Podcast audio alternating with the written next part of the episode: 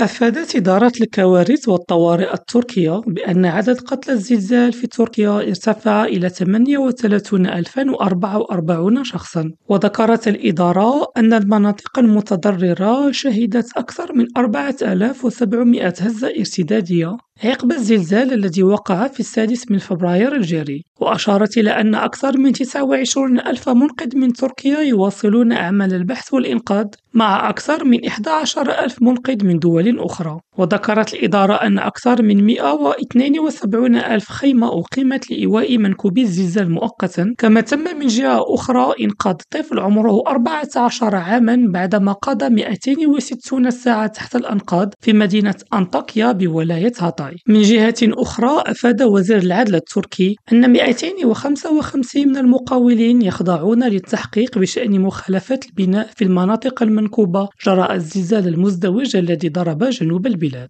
يونس قريفة ريم راديو إسطنبول